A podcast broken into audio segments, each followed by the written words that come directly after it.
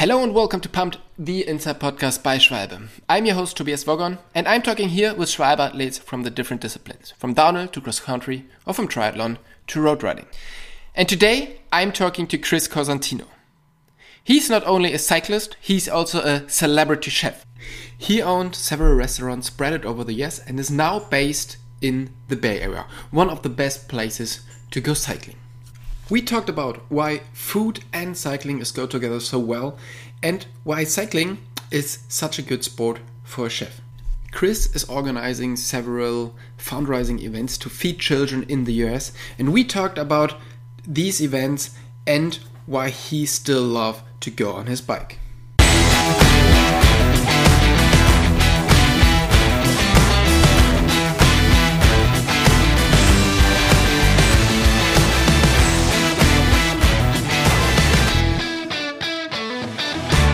Hey, Chris, thanks a lot for taking the time to do the podcast with us. Where are you right now? Uh, I am in my home office here in San Francisco. It's a pretty, pretty beautiful place right, right now, right? Uh, it's pretty foggy outside, to be honest, but it's it is a beautiful place to be. Yeah, it, it's a typical uh, San Francisco summer day it is a definitely you know there's that old saying uh, the coldest winter i ever spent was a summer in san francisco. Yeah. And right now it's it's pretty true. It's one of these days. So you live in san francisco and also had one of your restaurants there.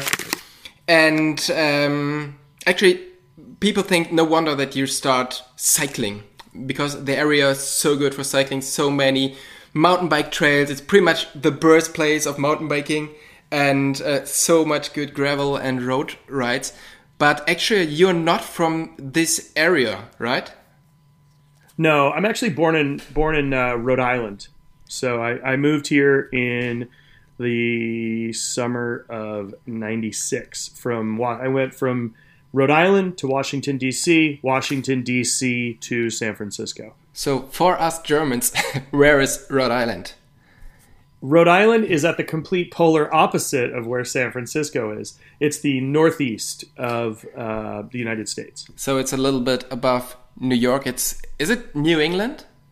It is New England, yes. So we're in between, you know, Massachusetts and Connecticut. So just like you said, we're up north from New York.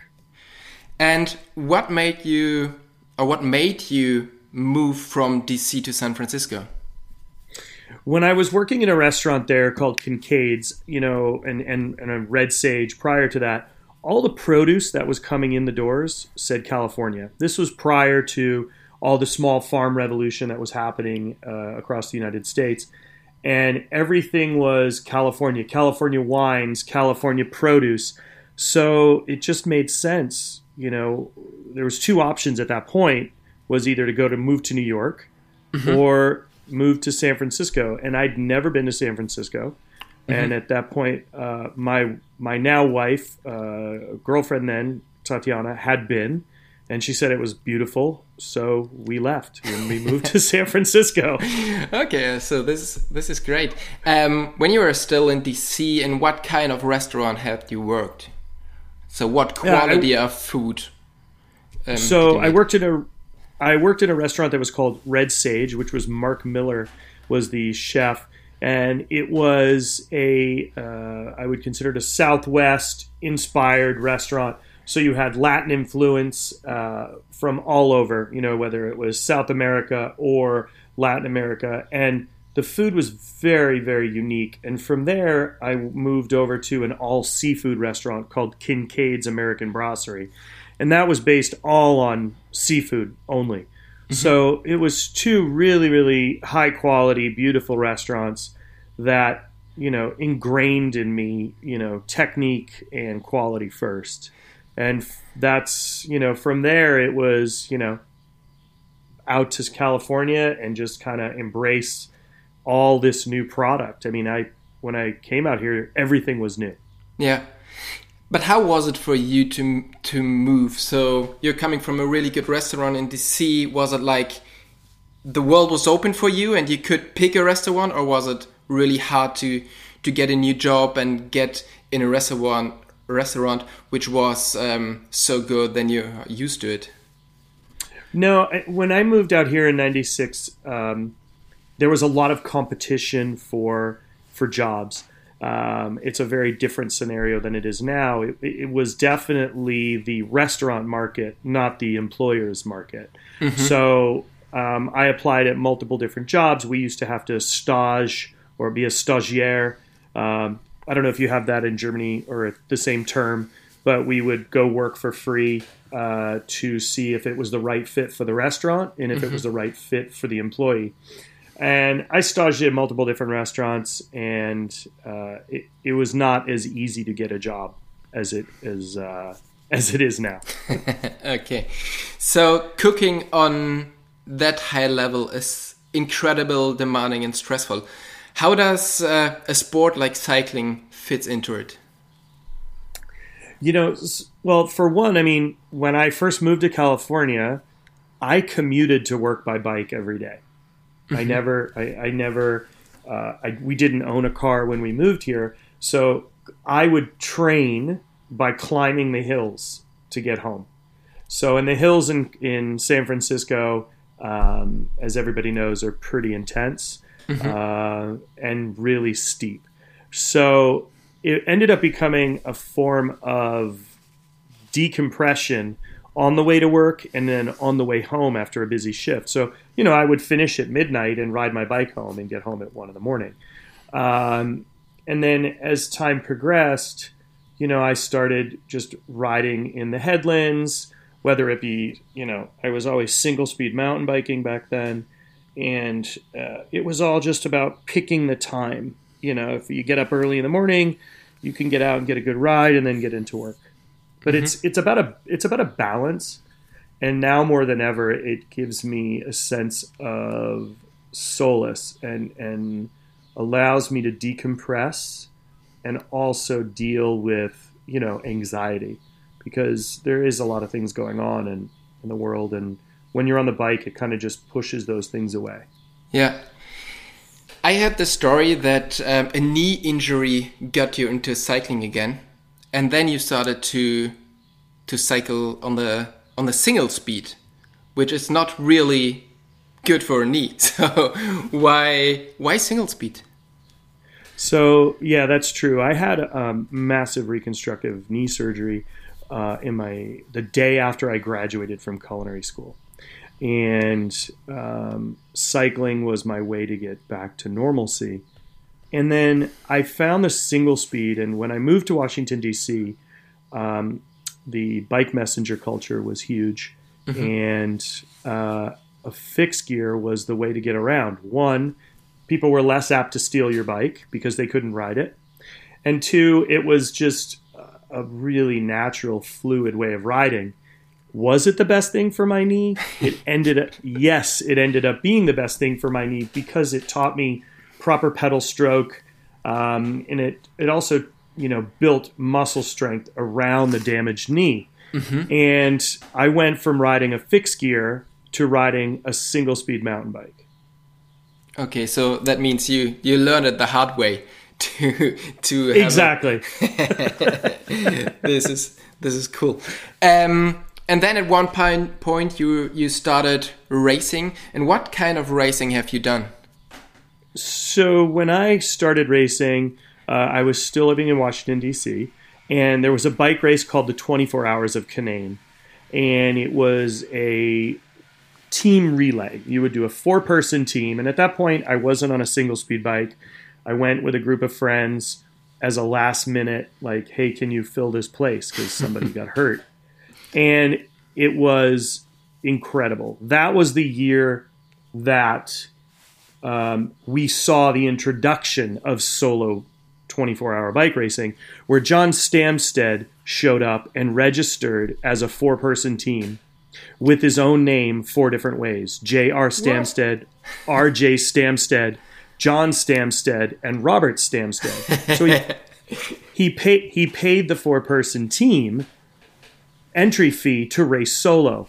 And that was, to me, this catalyst that went off in my brain like, if this is possible, this is this is amazing and and it really set the tone for where I went from there. You know, watching him, I mean, he lapped me on, and I was on a four person team. So it, it really just set this whole new world off for me. And, and when at that same race is where I met single speed mountain bikers. It was Tim Parr and Mike Ferrentino, and they were there representing Swobo uh, wool clothing. And they were all on single speeds as a four person team, and it, and it enamored me the simplicity of the bike. There was nothing that could go wrong. The only thing that could go wrong on a single speed is you, the human. Mm-hmm. So I I really gravitated towards that because um, I was dyslexic, and I still am. So shifting was always my downfall. I would always miss shift. So the idea of being able to ride a one speed and not have to think about anything but turning the pedals over really, really inspired me. That's uh, that's a pretty cool story. And and then you started to do um, 24 hour races and long distance races by your own, or or where you went yes. from there. So um, that 24 hour race was literally right before we moved to California, and I moved to California and con- in San Francisco. I connected with the Swobo team, uh, those guys there, and I just started doing single speeding everywhere. And 24 hours of Tahoe was my first solo 24 hour single speed race. And I think I saw aliens, and that was at about three in the morning. Um, and it really that's just set the tone from there. I mean, I was competing at Sea Otter at the single speed race there, and doing a lot of local events, and riding in the headlands and riding Mount Tam, and it just kind of steamrolled from there. And and I just put my head down and focused on the ultra endurance stuff. Um, I did Leadville 100. In total, I think I did about 24 or 25 solo events all over. Um, I did. I competed at Mountain Mayhem in England. Um, I competed in Cam Canmore in British Columbia uh, at the World Championships. Um, everywhere, you know, back in West Virginia. But then, um, for me, the the most important event that I ever did was Montezuma's Revenge in the in the Front Range in Colorado, mm-hmm. which I was the first single speeder to ever compete in that race. Which to put this into perspective, now everybody has GPS and mm-hmm. everybody has course finders. We had to make laminated course cards to find out how to get around.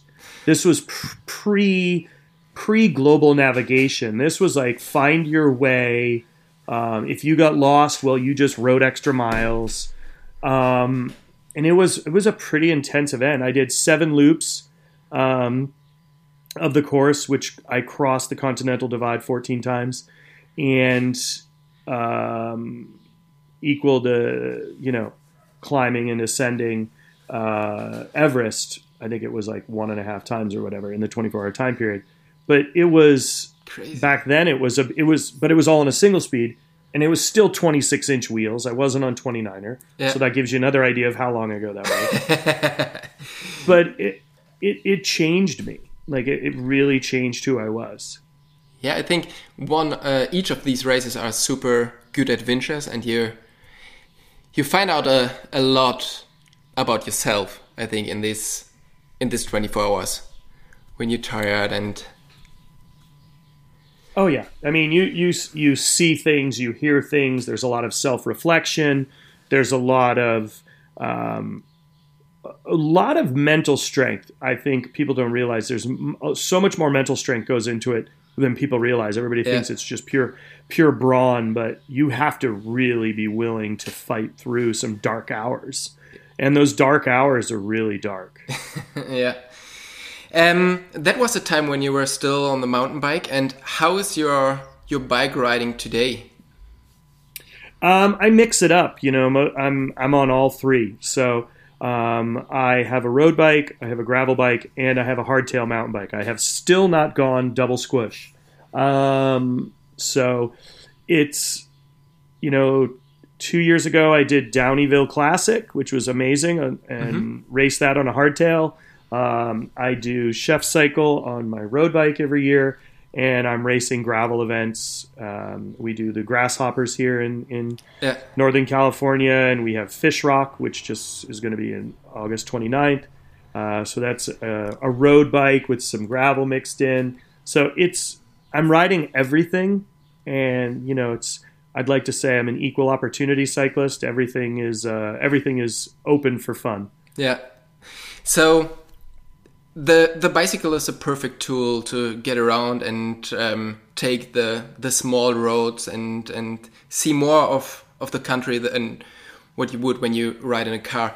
And when you cook on a certain level, you need to work with products which are high class and which are not produced directly in San Francisco, but in farms, yeah, outside of San Francisco.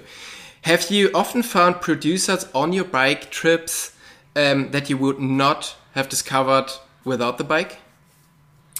Um, no, I mean, I feel really fortunate to have the connections with all my producers, whether it be Liberty Farm Ducks, which is up in Petaluma, who's my duck producer. We now have an Aberco producer in Northern California in Lake mm-hmm. County, who's about two hours from my home. But the only, the things that I find on the bike, which are pretty incredible, are you know wild greens. We have so many beautiful things that grow in Northern California. Mm-hmm. Wild that can be incorporated into the plate. So we have wild fennel. We have wild fennel pollen. We have young spruce tips. We have miner's lettuce. Uh, you have wild watercress, wild lavender wild bay leaves. So all these things are readily available. It's just do you carry a little satchel or bag to harvest them and take them home, uh, depending on how long your ride is, because you know it, it could get pretty tattered on the way back. Yeah. Um, but yeah, I mean, I've ridden by a lot of my farms that I buy from. Um, I've ridden by oyster producers when we're doing road rides uh, over in Marin. I mean, so it's you see it all, and I think that's the best part about being on the bike is that you can really learn to take in your environment. You can, unlike with a car, you go by it so fast you miss mm-hmm. all the detail. On the bike, yes, you go fast, but not that fast. Let's be honest, and you can you know, there, there's that old saying, stop and smell the roses. Well, when you're riding, you can literally smell the wild fennel. You can smell the lilacs on the side of the road. You can smell the honeysuckle. And it, it makes you want to stop and really look into what's around you. And I think that that's really important. Yeah. So, what makes a good bike ride for you? Uh, it kind of depends on uh, the mood I'm in. So, um, I think there needs to be a certain amount of suffering to make it be a really special ride. because I find that there's solace in suffering, right? There's mm-hmm. definitely something to be said for you're going to hurt for a bit, but it's going to get you from point A to point B, and you're going to see something pretty spectacular, right? Yeah. Um, there's no you can't you can't always get the most beautiful views from an easy way to get there, and I think that that for me is is what makes it really really special. Um, being able to like for instance every year on new year's we do the dawn patrol. My friend terry and i we climb to the top of tam to watch sunrise on the first day of the new year. And it's freezing. It mm-hmm. is freezing cold. For for northern california it's cold right? And the climb up you get super hot as we all know because you're bundled up but then on the descent you freeze. So it, it's those moments are, I think, really special, whether it be the biggest climb to get the best view or one of the most amazing single tracks where you're just bobbing and weaving through the trees and, and that flow state that you get into when it feels just right makes the ride special. And to me, there's no real bad ride unless you have to call for a ride home. Mm-hmm. which I have done, which I have done recently. Oh, really? I took a re- yeah, I I I, uh, I took a spill, pretty heavy duty spill, and um, hit my noggin and, and went over the side of the off the side of the trail into the poison oak, and, and I ah. figured uh, uh, it was a good good of me to make a call. You know, sometimes it's better to know your to know your strengths and weaknesses, and you know, the moment you hit your head is, I think, the moment you need to call for a ride and Definitely. be safe. Yeah. Um, you know, concussion treatment or, you know, you know, TBI is something you have to be very, very careful of. So I, I made that judgment call that it was best for me to get a ride home. So probably the right idea. Yes, yes, and I think, and I think everybody should think that way too. You know, there's only one of us. We only get one head. We only get one body. When you do take that spill and you're not quite sure and you're by yourself, it's always best to make the phone call. Yeah, I mean, if you hit your body, it's a it's a totally different thing than when you hit your head, and especially oh, then yeah. you should, yeah, you you should call someone. yeah, for sure. And what do you think? Why does food and cycling go together so well? I think that um, the thing about food and cycling is food is a way of life, right? And and I, and I say that in a very open way. I mean, yes, people look at food as fuel, but food is more than fuel. Food transcends all boundaries, right? You put mm-hmm. a meal down on the table, and it transcends politics, religion, and family feud, yeah. right? People calm down. They can have a conversation. When sharing a meal, it becomes very personal and very, very open conversation. And I think bikes do the same thing. When you ride up to a group of people on a bicycle, they're more apt to speak with you if you're asking a question than if you just walk up off the mm-hmm. street. Mm-hmm. There's less intimidation factor. Um, you'll get waves from kids on the side of the road. Um, it really breaks those boundaries, right? And I think that culinarily, you're seeing more chefs get involved with cycling. Uh, over the years, you've seen more and more chefs get on bikes. Mm-hmm. A lot of that has to do with the fact that it's low impact. Um, when chefs work, you're you're talking about a 14 hour day minimum, right? Mm-hmm. So you're always standing on your feet. Running is not always the best thing for a lot of those folks. so cycling being low impact, really, fa- and it has that adrenaline boost that you get when the rush happens in the kitchen. You know, when you're descending or climbing, it, it really they just go hand in hand. And I think the other thing about it is the more you ride, the more good food you can eat. yeah, that's uh, that's that's true. So unless unless you're one of those little skinny guys who who have you know T Rex arms and they have to watch how and they weigh all their food, they gram all their food out by how much they can eat every day.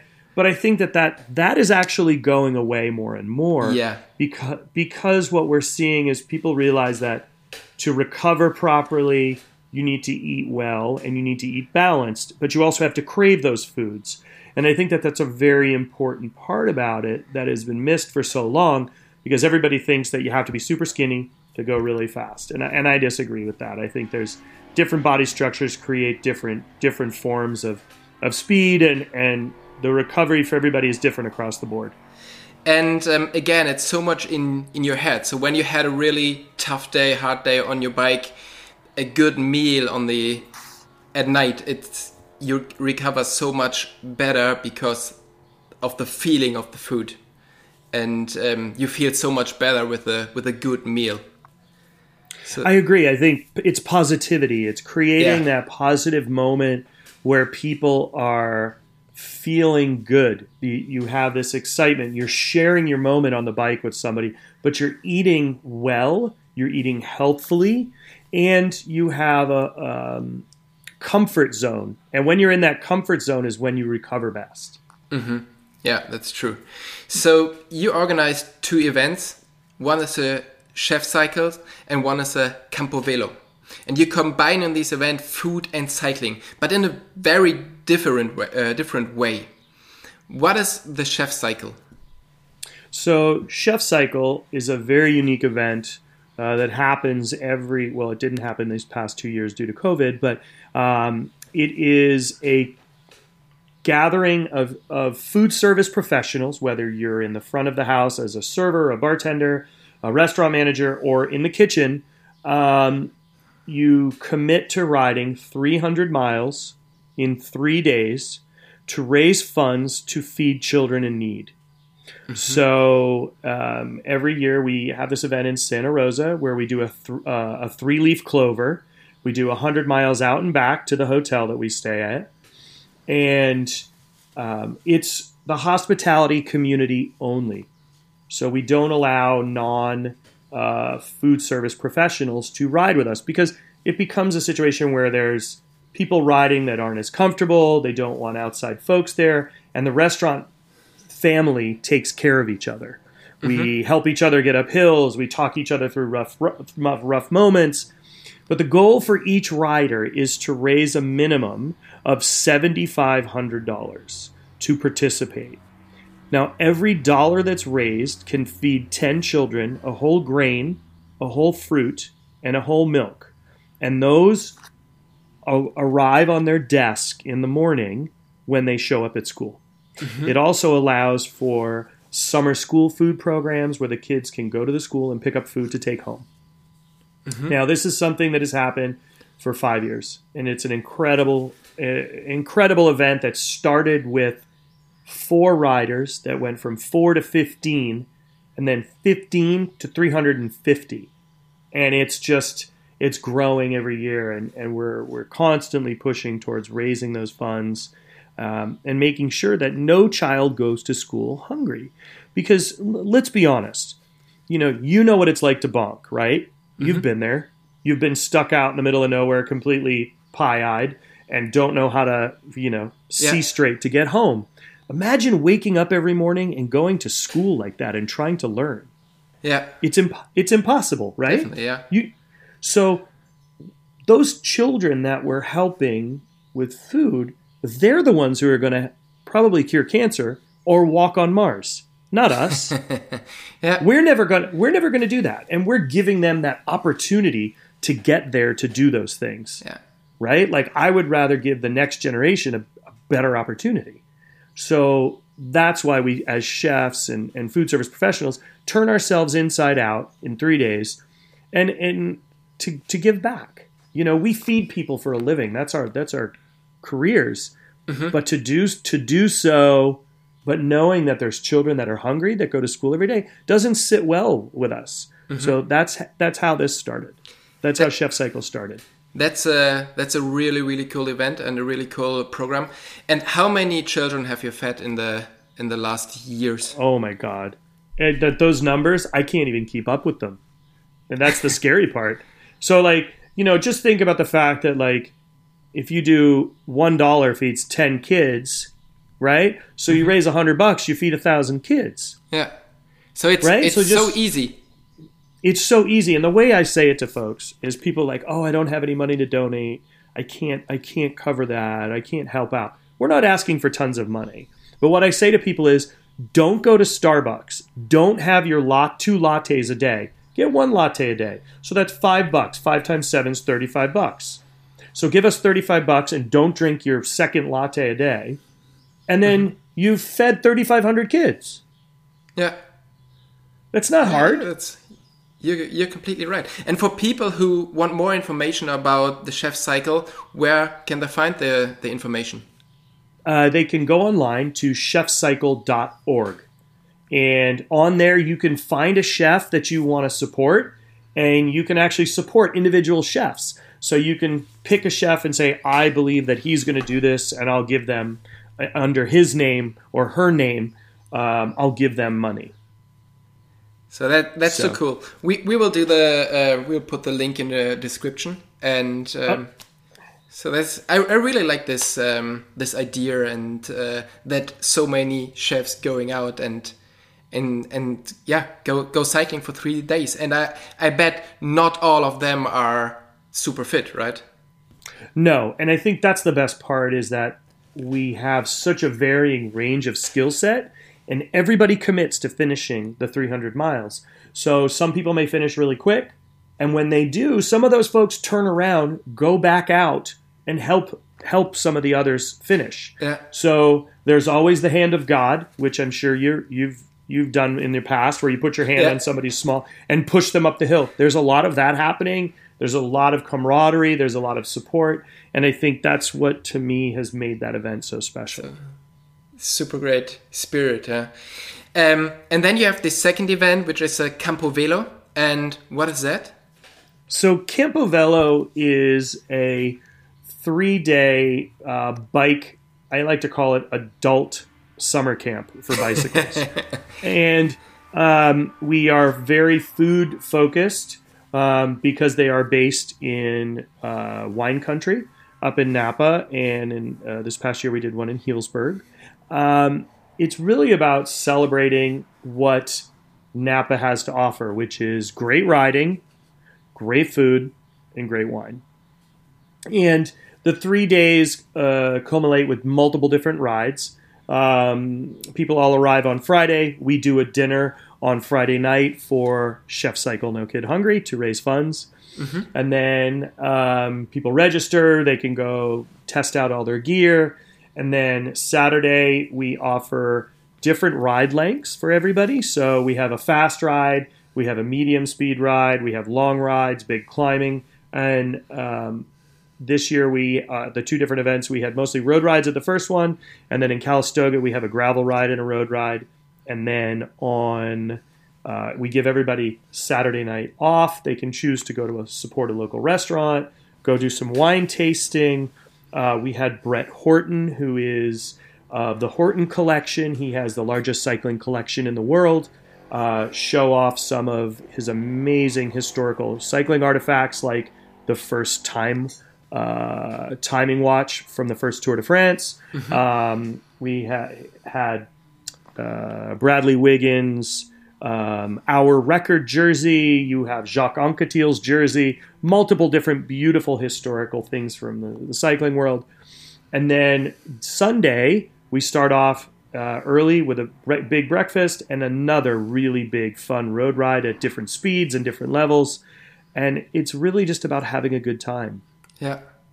So I've seen pictures of it uh, on Instagram, and I have to say it's so bad that it's so far away because I really want to join you for that event. It looks amazing, really. You should I mean, plan on coming next year. Yeah, I mean, really, um, it looks so amazing, and I'm, um, yeah, I'm really the the food, the the riding, everything uh, looks looks great, and um, yeah, that that sounds like a good plan to to join you next year.